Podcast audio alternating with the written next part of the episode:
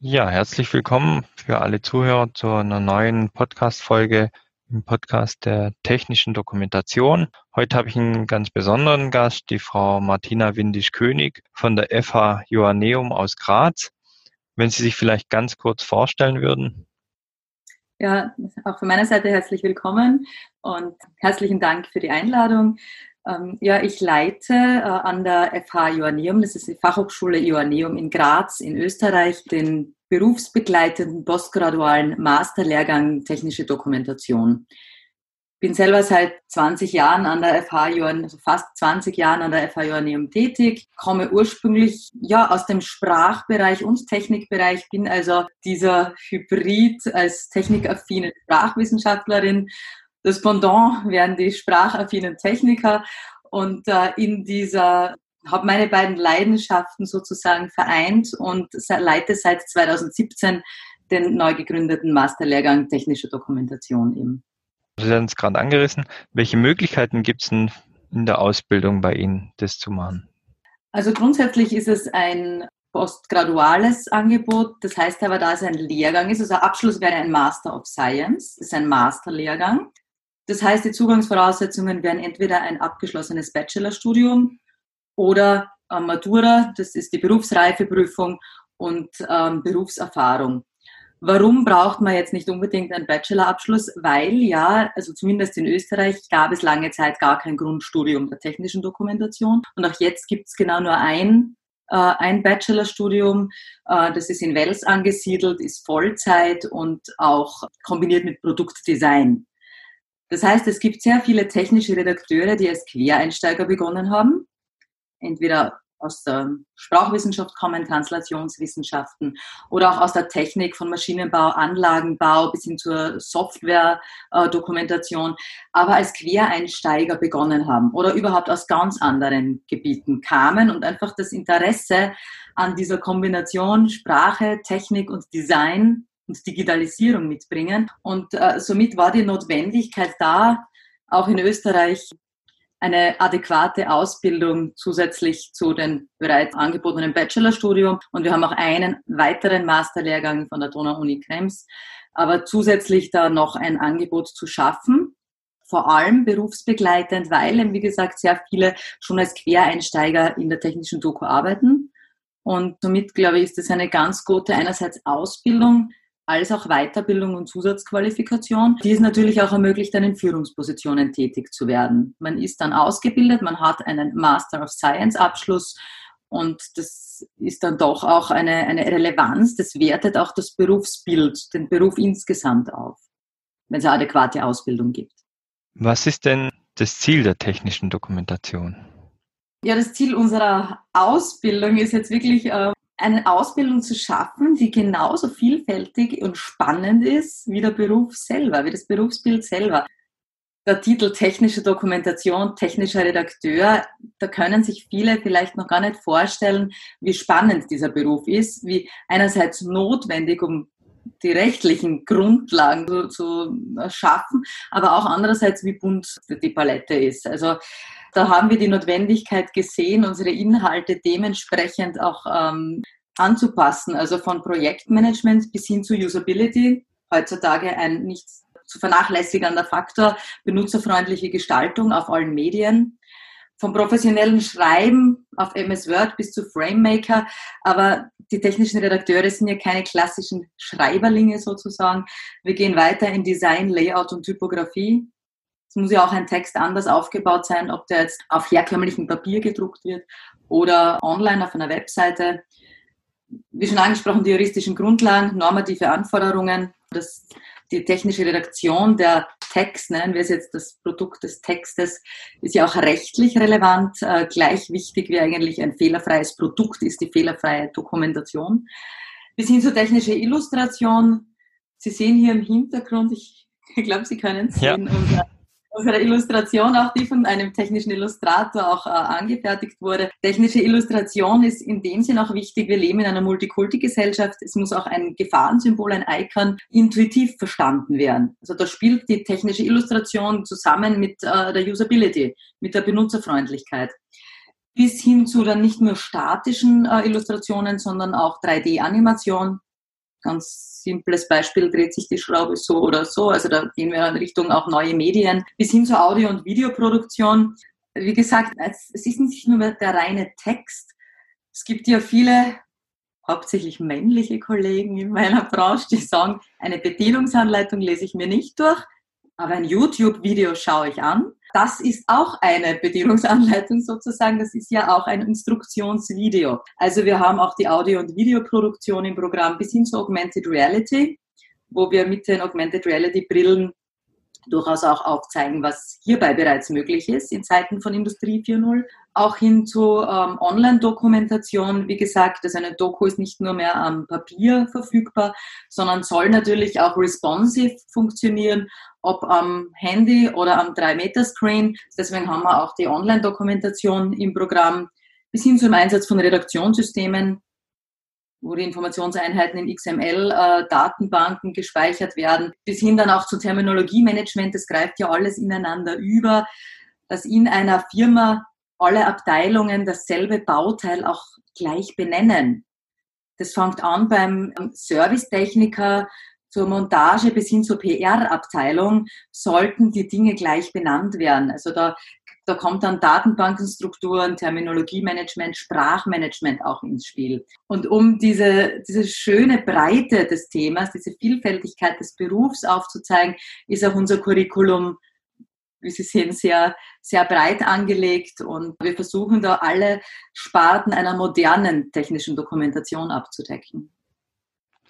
Ja, Dankeschön. Also es ist ja nicht mehr, wie ich jetzt auch gehört habe, das reine Schreiben, sondern es geht ja wirklich sehr, sehr modern mittlerweile in der Ausbildung hierzu. Wir haben es kurz angesprochen, warum die Bedienungsanleitung ja mehr als ein Must-Have ist und warum ist denn dann so wichtig für Betriebe hier ausgebildete Redakteure anzustellen, beziehungsweise bisherigen Quereinsteigern zu ermöglichen, hier eine Fort- oder Weiterbildung zu besuchen?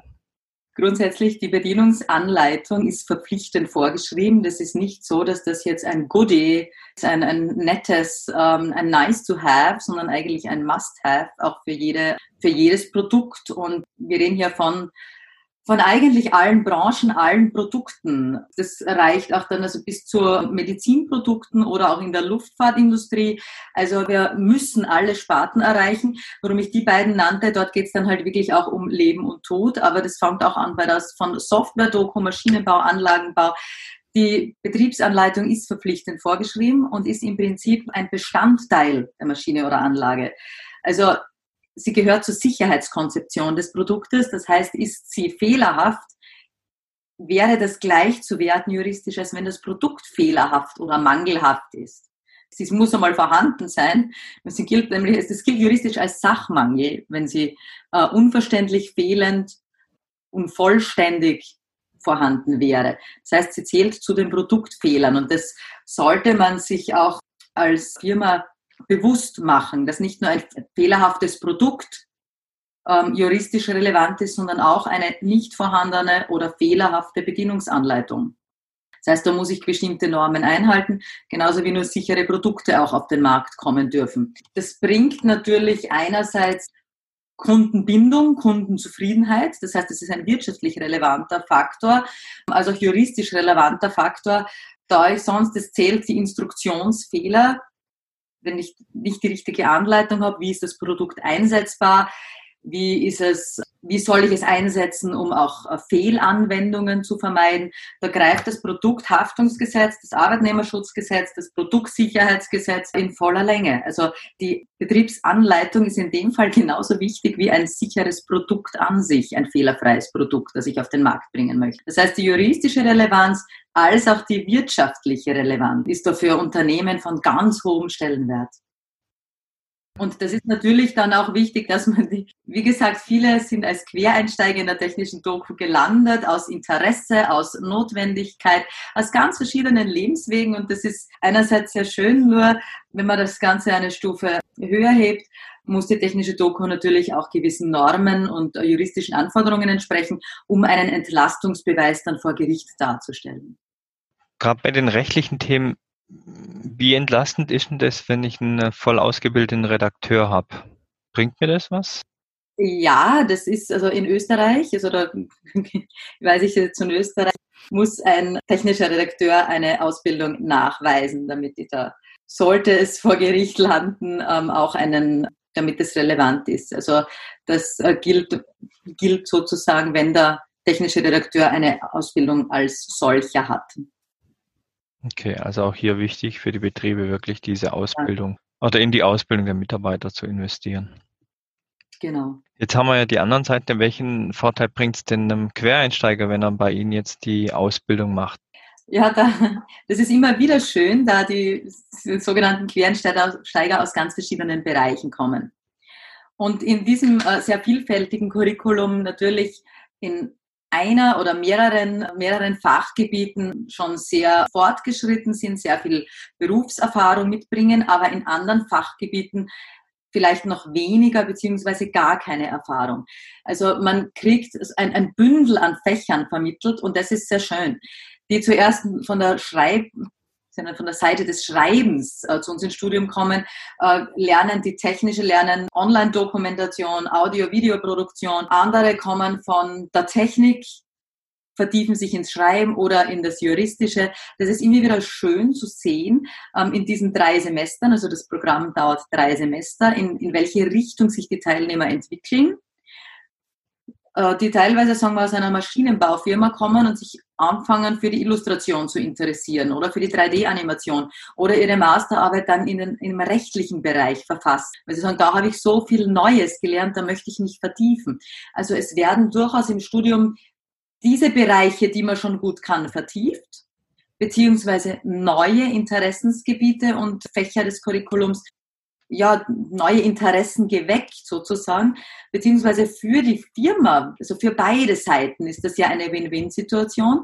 Der Mitarbeiter bildet sich genau dort fort, wo er Defizite hat und die Firma kriegt ein Komplettpaket zurück für viele Dinge, die vorher ausgelagert wurden. Ich kenne Firmen, wo die Doku geschrieben wird, aber die rechtlichen, die, die Normen, die zum Beispiel Risikobeurteilung wird ausgelagert oder die Illustration wird ausgelagert. Das ist abermals ein äh, wirtschaftlicher Faktor dann ja auch, wenn ich meine Mitarbeiter umfassend fortbilde, so dass ich keine, das nicht auslagern muss an externe Dienstleister, sondern eine Inhouse-Kompetenz entwickle mit einem gut ausgebildeten Mitarbeiter.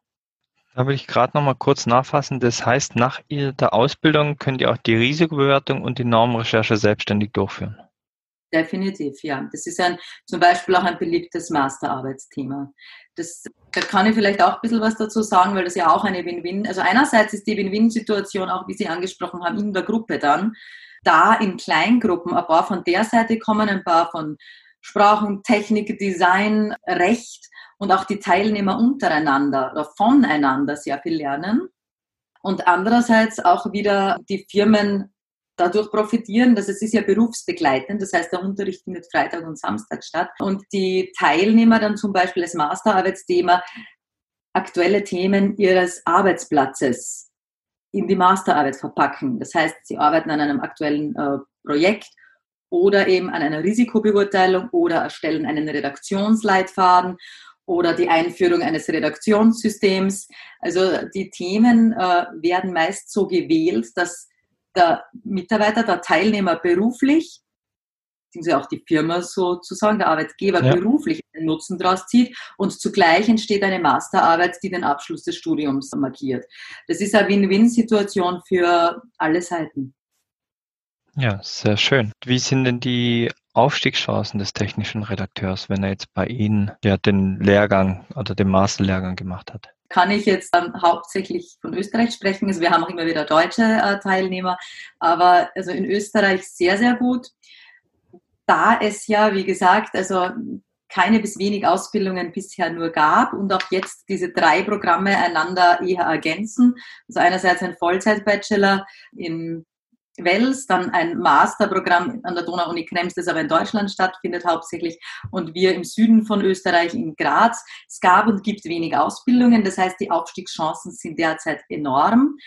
Einerseits eben Aufstiegschancen. Wir wollen ja auch mit dieser Ausbildung, sie ist sehr umfangreich und man schließt mit dem Master of Science ab. Wir wollen ja auch die Attraktivität für Führungspositionen eröffnen.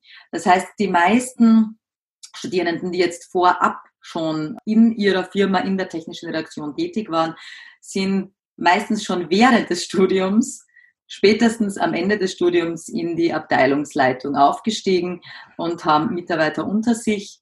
Andererseits Quereinsteiger, die ganz neu begonnen haben, sich für diese Materie zu interessieren und gar nicht in diesem Bereich arbeiteten. Das heißt, aus, aus ganz anderen Branchen kamen. Ich kann da sagen, also von der Reichen von der Botanik bis zur Bibliothek, bis Maschinenbau, Software-Designer, also wirklich ganz bunt gemischt, haben dann äh, spätestens im zweiten Semester bereits Anstellungen, einschlägige Anstellungen als technische Redakteur, Redakteurin erhalten. Das heißt, man, die Chancen sind einfach oder, oder auch ähm, sind abgeworben worden haben sich also wirklich ausgesucht zwischen verschiedenen Jobangeboten. Also die Berufschancen sind derzeit, und das wage ich zu behaupten, bei 100 Prozent. Also ich kriege viel mehr Jobangebote, als wir bedienen können, sozusagen. Also meine Studierenden können sich während des Studiums bereits aussuchen und definitiv dann danach haben also alle Auswahlmöglichkeiten ausgebreitet vor sich sehr schön. Also das macht mich ja. natürlich auch wahnsinnig stolz. Das ist ja, ja das Ergebnis, das Ziel einer guten Ausbildung, dass die Teilnehmer dann auch in ja, also Karrieremöglichkeiten vorfinden, die ihrem Wissen und ihrem Können entsprechen. Und äh, das freut uns natürlich sehr. Das heißt, Ihre Schützlinge kommen dann zu 100 Prozent unter. Ja, beziehungsweise also entweder unter oder auch ähm, machen sich selbstständig als Dienstleister. Ist ja auch ist natürlich eine Typfrage, aber beide sei, beides wird derzeit gesucht in Österreich und beide Karrieremöglichkeiten sind da. Also wir haben auch einige, die von der Anstellung auch in die Selbstständigkeit wechseln oder diesen Weg einschlagen und auch hierbei sehr erfolgreich sind und namhafte Firmen inzwischen zu ihrem Klientel zählen können. Jetzt muss ich nur noch einmal rückfragen. Das heißt, wenn ich Sie richtig verstanden habe, können auch Auszubildende zu Ihnen kommen, die bisher in einem anderen Berufsfeld arbeiten, aber gerne in die technische Dokumentation wollen. Also Sie müssen ja, genau. nicht zwingend schon in dem Bereich arbeiten. Nein, also es, auch so ist das Curriculum angelegt, dass die Fächer, also dass wir kein dezidiertes Vorwissen verlangen. Die wichtigste Voraussetzung wäre Interesse. Interesse an dieser Kombination zwischen Sprache, Technik und Design Digitalisierung, also diese Offenheit, also dieses Interesse zu haben, ist einmal das Wichtigste. Und wir unterrichten ja in, also in Kleingruppen. Also ich kann jetzt sagen, wir haben jetzt dreimal schon gestartet, 2017, 2018, 2019. Der nächste Start stünde jetzt 2020 im Herbst bevor. Es waren immer 15 Teilnehmer und es war in etwa halb halb äh, aus der Branche bereits tätig, bereits teilweise 20 Jahre als technischer Redakteur tätig, aber wie gesagt, Quereinsteiger und immer nur mit einer Materie konfrontiert und vielleicht in anderen Fächern noch Defizite. Und die andere Hälfte an Teilnehmern sind wirklich keine einschlägigen Erfahrung, aber möchten in dieser Thematik Fuß fassen, kommen entweder von der Technik oder von Sprachwissenschaft, Translationswissenschaft dieser Seite und möchten in die, in die Materie. Also das ist auch ein sehr guter Mix an Teilnehmern, weil dieses Klientel ja einander sehr viel gibt. Die, die helfen einander äh, sehr viel. Teilnehmer aus der Praxis bringen wunderbar viele Praxisbeispiele.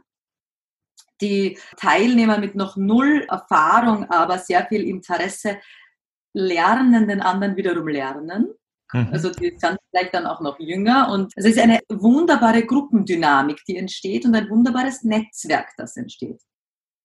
Aber wie gesagt, also die Voraussetzungen sind grundsätzlich also Interesse, die Formalvoraussetzungen entweder ein Bachelorabschluss oder Berufsreifeprüfung und einschlägige Berufserfahrung.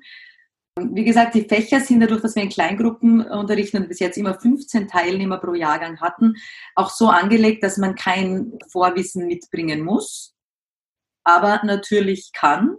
Und das macht es auch toll zum Unterrichten. In so einer kleinen Gruppe kann man durchaus individuell auf äh, Teilnehmer fragen und Vorwissen eingehen.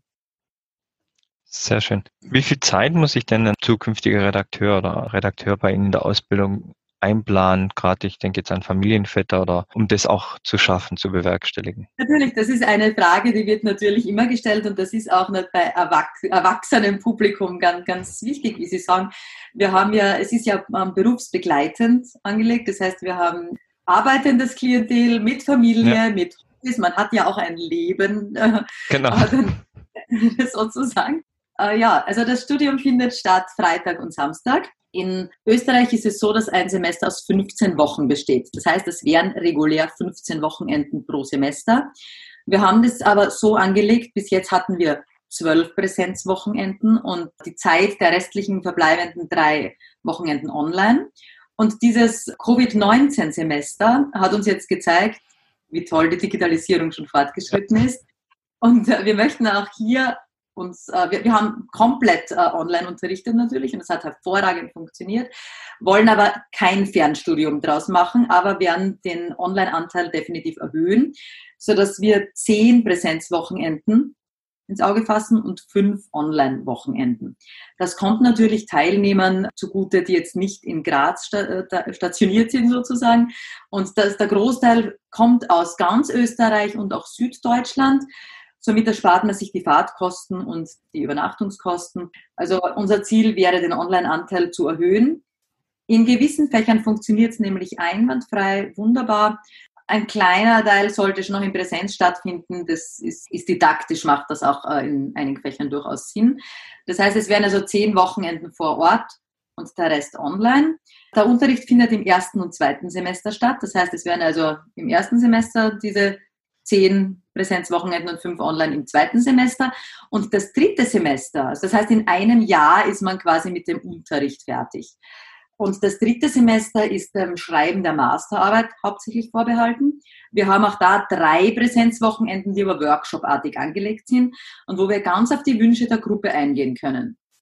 Das reicht von Risikobeurteilung bis zu Augmented Reality Workshops. Wir hatten auch schon den Wunsch nach Medizintechnik Diesmal wird der Schwerpunkt auf Barrierefreiheit liegen. Da können wir das dritte Semester, diese drei Workshop-Wochenenden, da gehen wir auf die Wünsche der Gruppe ein, die doch von Jahr zu Jahr etwas anders zusammengesetzt ist.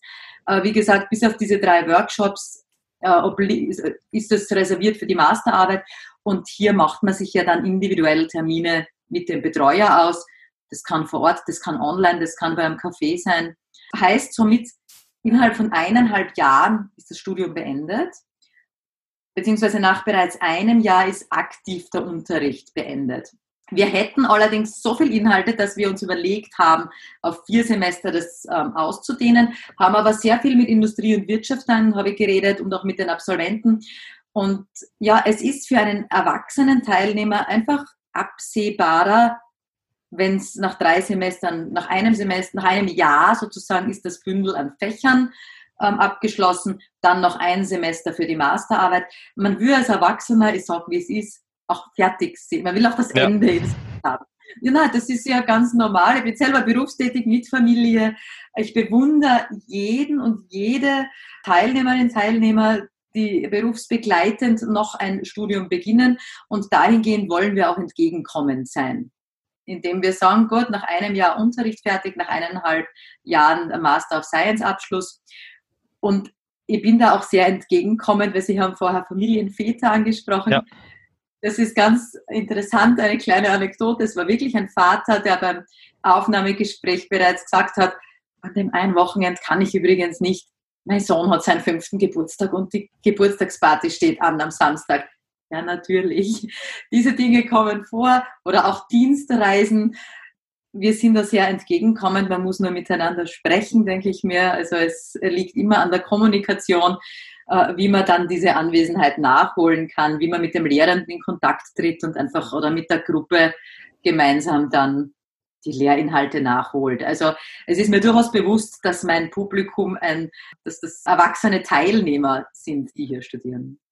Wenn jetzt die Redakteure fertig sind mit der Ausbildung bei Ihnen, wie sollten sie sich denn in Zukunft fit halten, um immer auf dem neuesten Stand zu bleiben?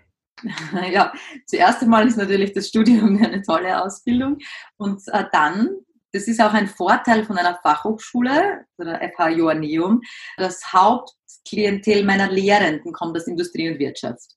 Also wirklich 90 Prozent sind in der Industrie und Wirtschaft tätig. Wir sind als Fachhochschule auch äh, verpflichtet, praxisnah zu unterrichten. Und äh, das Netzwerk der technischen Redakteure ist klein, überschaubar, aber sehr gut. Und viele meiner, meiner Lehrenden bieten danach auch Webinare an, sind mit einschlägigen Firmen in Kontakt. Wir sind da auch im Studium bereits mit zum Beispiel äh, ein paar marktführenden Firmen von Redaktionssystemen, den Anbietern in Kontakt. Und wir schauen, dass wir dann auch die Alumnis, wir haben einen eigenen Alumni-Verteiler dann, gegenseitig halten sich die am Laufenden, als auch wir als Universität halten sie am Laufenden, als auch die Lernenden, die eben in Firmen tätig sind oder als selbstständige Dienstleister. Und das Netzwerk wird gepflegt. Seien das jetzt Webinare oder Vorträge, da schauen auch äh, wir im Lehrgang drauf, so zwei, dreimal im Semester ähm, hole ich nationale und internationale Gastvortragende. Da lade ich Industrie ein, Wirtschaft ein. Wir arbeiten eng mit der TECOM, dem Berufsgruppenverband, dem größten in Europa, zusammen auch mit TECOM Deutschland, ähm, TECOM Österreich, TECOM Deutschland, TECOM Europe. Ähm, werden auch hier die Vertreter eingeladen. Und das ist dann immer ein ganz toller Vortrag. Wir hatten da schon wirklich aus Österreich, aus der Schweiz, aus Deutschland bis hin zu Kanada einen Usability-Experten. Und da, da ähm, sind dann im Publikum nicht nur der aktuelle Jahrgang von 15 Studierenden, sondern bis zu 100 Teilnehmern aus Industrie, aus Wirtschaft, Lehrende, Alumni. Und äh, so pflegen wir auch das Netzwerk. Da werden nicht nur Visitenkarten bezüglich Jobs ausgetauscht, sondern auch Informationen und auch Weiterbildungsmöglichkeiten. Also ich glaube, da, da das Berufsbild so vielfältig ist, muss man auch schauen, dass man da die, die Vorträge, die, die Weiterbildungsmöglichkeiten pflegt und äh, die Netzwerke. Die sind hierfür einfach unumgänglich. Und das ist dann auch wieder sehr schön. Typische österreichische Tradition. Danach gibt's Buffet. Und dann steht man natürlich bei einem Drink und bei ein paar Brötchen gern beieinander und äh, tauscht sich da fachlich aus. Und da sind schon einige sehr gute Kooperationen entstanden. Ja, das ist auf jeden Fall sehr schön. Das heißt, der weitere Vorteil ist ja auch, dass sich dann diese Netzwerke bilden und auch in der Zukunft bleiben, wo man sich nur weiter informieren kann, sondern auch wirklich beruflich Möglichkeiten hin und wieder mal ergeben können. Definitiv, ja. Auch, ähm, wenn, auch wenn Jobs ausgeschrieben werden. Man kennt seine Studienkollegen. Die Lehrenden haben immer wieder Jobs zu vergeben ich muss selber sagen, im aktuellen Jahrgang, die besten behalte ich mir dann natürlich auch als Vortragende aus der Praxis. Also man lernt einander dann schon sehr gut kennen und ja, wie gesagt, also das Netzwerk lebt dadurch auch. Ja, gibt es noch eine Frage, die ich Ihnen stellen sollte, was wichtig ist noch in Bezug auf die Ausbildung? Ähm, ja, unsere Informationen sind, glaube ich, auch sehr gut auf der Webseite gelistet, der Webseite der FH Joanneum. Das wäre www.fh-joanneum.at slash TED TED. Ja, ich glaube, das meiste haben wir angesprochen, dreisemestrig. Unterrichtssprache ist Deutsch, werde ich auch immer wieder gefragt. Uh, Master of Science ist der Abschluss. Es kostet, es ist vielleicht nicht so ganz zu vernachlässigen, die Ausbildung. Da ist ein Lehrgang, ist, es gibt eine Studiengebühr. Das sind 3500 Euro pro Semester. Das ist natürlich ähm, steuerlich für Firmen, also für Einzelpersonen absetzbar. Wir können die Rechnungen splitten. Also wir haben teilweise Teilnehmer, die sich das privat zahlen. Wir haben Firmen, die ihre Mitarbeiter, sehr viele Firmen, die ihre Mitarbeiter hierfür zur Ausbildung entsenden. Aber auch kleine Firmen, die einen Teilbetrag mitzahlen, mittragen. Auch da können wir die Rechnung splitten. Also drei Semester und pro Semester 3500 Euro. Wie gesagt, Unterricht ist in Kleingruppen sehr praxisbezogen. Und ich stehe natürlich gern für jegliche weitere Information äh, zur Verfügung, per E-Mail, per Telefon, per Chat, ähm, wie auch immer. Also ich glaube, da gibt keine blöden Fragen. Ich werde mich bemühen, auch keine blöden Antworten zu geben. Ich glaube, das, äh, ja, einfach Kontakt aufnehmen und vielleicht die Homepage ein bisschen durchschmökern. Das sind diese, die Fächer, da ist unser vielfältiges Curriculum auch sehr gut beschrieben. Ja, das kann ich nur bestätigen. Ja, dann bedanke ich mich, Frau Windisch-König. Wir sind schon am Ende des Podcasts angekommen. Und vielleicht können wir mal nochmal einen Podcast machen, wo wir vielleicht den Inhalt nochmal genauer aufstückeln. Sehr gerne, kann dazu dann auch ein paar Beispiele vielleicht von gelungenen Masterarbeiten zeigen. Ja, sehr gern.